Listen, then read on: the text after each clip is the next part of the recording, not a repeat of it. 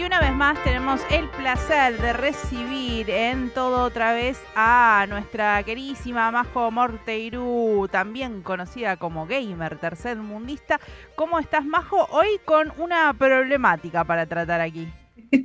¿Qué tal, chicos y chicas? Buenas tardes. Sí, una problemática también con mucha calentura, sepan. Estamos con. Y, hablo eh, no solo por mí, estoy hablando por varias personas, ¿sí? estoy hablando. Eh, por un montón de gente que está conmigo en Argentina Programa 4.0. Y hoy vamos a hablar de específicamente el segundo tramo de Argentina Programa 4.0 para aquellos que nos anotamos para hacer Machine Learning y Ciencia de Datos, que no está siendo una experiencia muy buena es lamentable lo que voy a decir. Sí, vamos a, sí, a ir un poquito desde el inicio. ¿Qué es Argentina Programa para quien no conoce y por qué tiene estos números, no? ¿Por qué 4.0? ¿Son distintas ediciones que se han ido dando? Exactamente. En el año 2021, muchos como yo nos anotamos en Argentina Programa y eh, nos anotamos porque es un curso, son cursos gratuitos que lo que te iban a permitir era mejorar tu salida laboral eh, para aquellos que ya tuvieran conocimientos básicos y aquellos que no tuvieran conocimientos de informática y demás, les iba a permitir eh, obtener un conocimiento que los ayudaría para poder insertarse en el mercado laboral. Esto se lanza en el año 2021, en realidad en 2020 empiezan los primeros proyectos que son codo a codo, tienen distintos nombres, van cambiando de nombres, pero que finalmente en 2021 se relanza como Argentina Programa, donde supuestamente había un orden de prioridades, por ejemplo, las mujeres, aquellas personas de eh, queers eh, entre 18 y 21 años iban a tener prioridad, etcétera, ¿sí? ¿Qué pasa? Se anotó muchísima gente, estamos hablando de miles de personas, o sea, y cuando hablamos de, millones de personas, ¿sí? Porque de hecho la, eh, el argentino de programa 3.0 tuvo 730.000 inscriptos. Sí, o sea, fue una tanda de 730.000 personas. Estamos hablando de números zarpados de gente que se anotó. Sí, sí, casi un millón de personas, ¿no? Redondeando. Exactamente, y eso fue el que salió el año pasado, el de 2022, que es el 3.0. ¿sí? Entonces, ¿qué pasó? Se dieron cuenta que el gobierno se dio cuenta que estaba completamente eh, rebasado por la cantidad de gente que estaba interesadísima en adquirir estos conocimientos y empezó a sacar ediciones, ¿sí? 1.0, 2.0, 3.0 y aquí estamos los 4.0. 4.0 que muchos nos anotamos en 2021, o sea, estamos, estábamos hace dos años esperando esta vacante, ¿sí? Eh, con mucha ilusión, porque hay mucha gente con mucha ilusión porque este programa no solo era poder acceder a este conocimiento, sino también se nos propuso, eh, le propuso a la gente que aquellos que cursaban iban a poder acceder a una tarjeta con un beneficio económico que les iba a permitir, por ejemplo, adquirir su computadora, cosa que hasta ahora no pasa. Bien, además también eh, contemos que lo que tiene que ver con programación es un rubro muy solicitado, entonces obviamente que se entiende la ilusión de la gente de querer capacitarse en algo que hay laburo, digamos, es un sector que está en crecimiento y eh, que si no tenés ningún tipo de em, herramienta, como decís, bueno, un chico o una chica que recién sale del secundario, que quiere empezar una carrera y que no tienen cómo comprarse una computadora, bueno, esto te ofrece, digamos, todo el combo completo, es decir, te dan una ayuda para que puedas conseguir esa computadora y empezar a programar y así tener una salida laboral.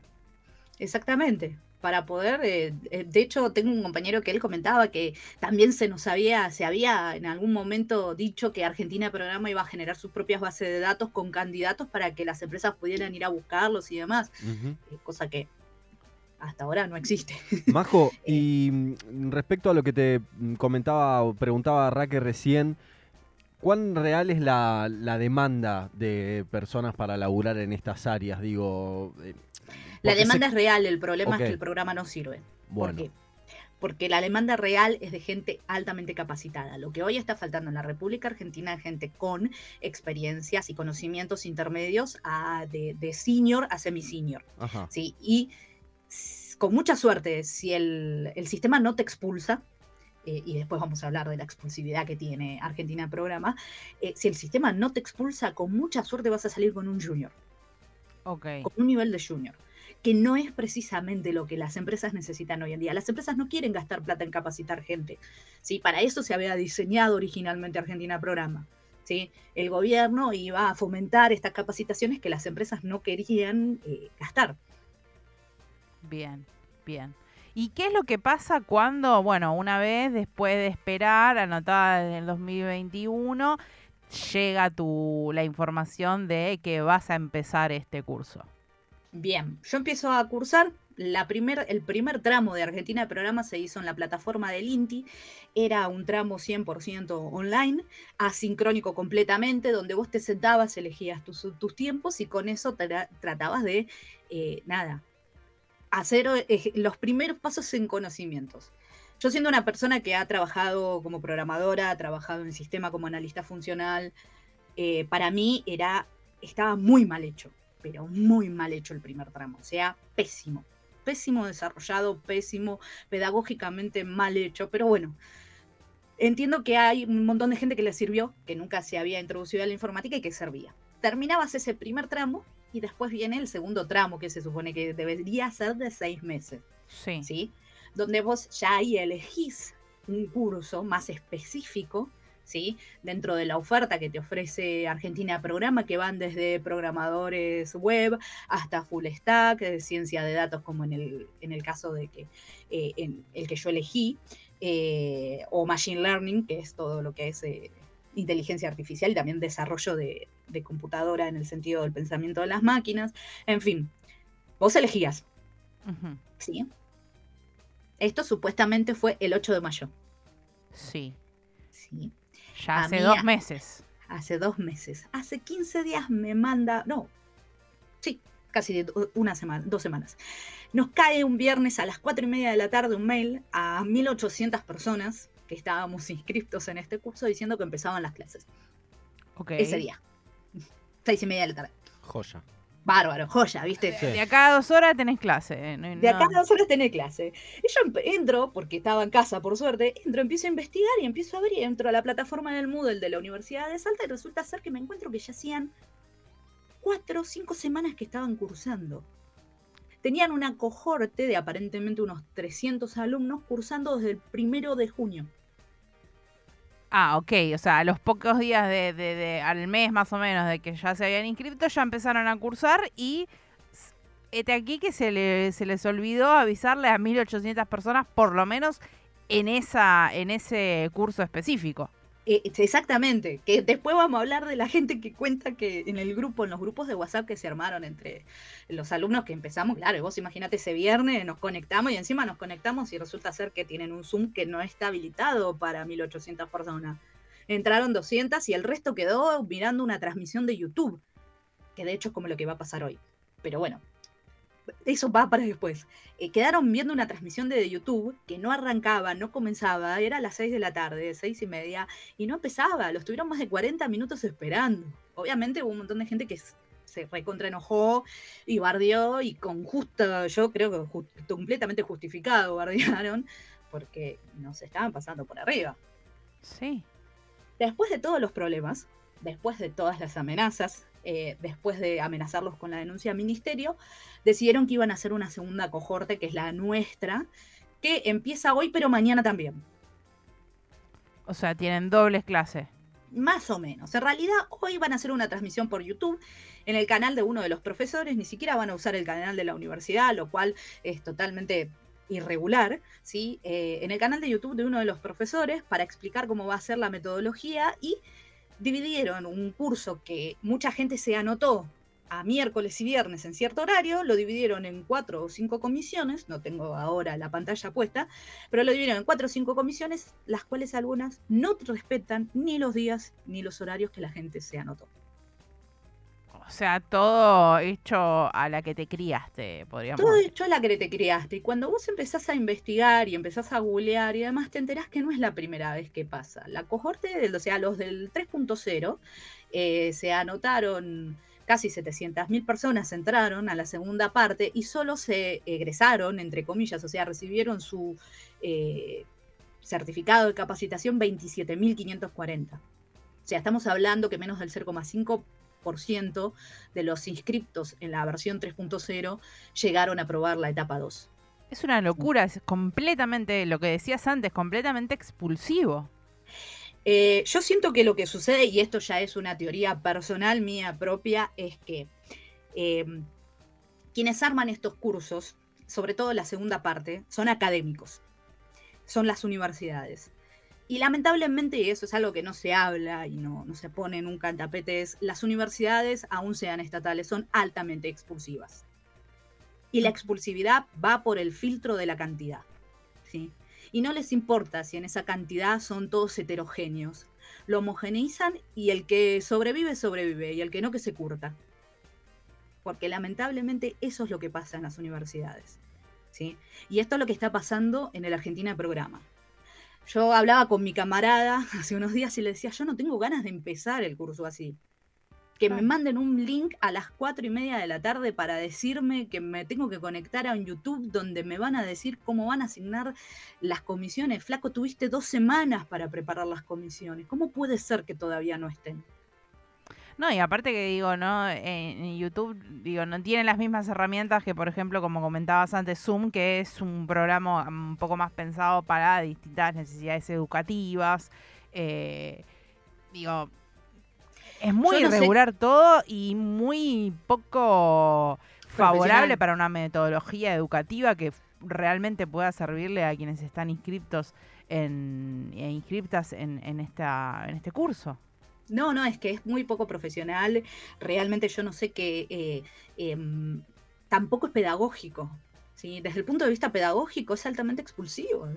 Eh, yo les decía, ¿no? O sea, hace 15 días se quejaban los profesores eh, que, ay, no, porque nos, maltrataron en el Zoom. Y flaco, ¿cómo no quiere que te maltraten? Si les mm. cae un mensaje a las 4 y media de la tarde a la gente, mucha tuvo que salir corriendo del laburo para llegar.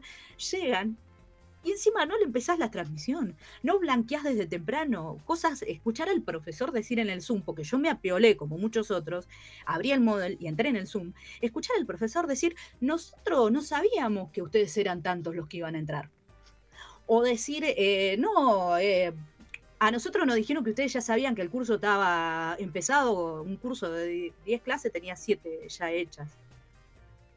Así, ¿Hubo algún tipo de respuesta desde las autoridades del programa o de la universidad? Porque acá tampoco queda claro quién, cómo se gestiona eh, desde las universidades. Desde el programa nos dijeron el lunes ese, a todos los que nos hemos comunicado, al Ministerio de Trabajo, al Ministerio de, sí, de Trabajo creo que es, nunca me acuerdo, eh, nos dijeron que ellos estaban en comunicación con la universidad y lo que en realidad se pasó por abajo, no sabemos, yo no tengo la, seguridad completa, es que ellos en realidad obligaron a la Universidad de Salta a incluirnos a los 1800 porque si no les iban a retirar los fondos de, que le bajaban desde Argentina al programa porque aparentemente la primera cohorte que arma la universidad era muy pequeña para la cantidad de demanda que tenía eh, este curso en particular.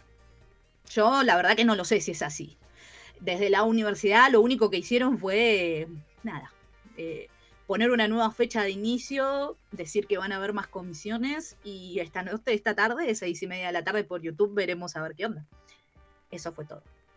Después sí también hubo una respuesta en forma privada de Laura Dillon, yo lo digo con nombre y apellido, que a mí me vino a apretar, porque como me vio como una de las piqueteras de, de todo el grupo de alumnos, a mí me vino a apretar si yo tenía algún interés político de fondo en cuestionar el quilombo que tenía la Universidad de Salta.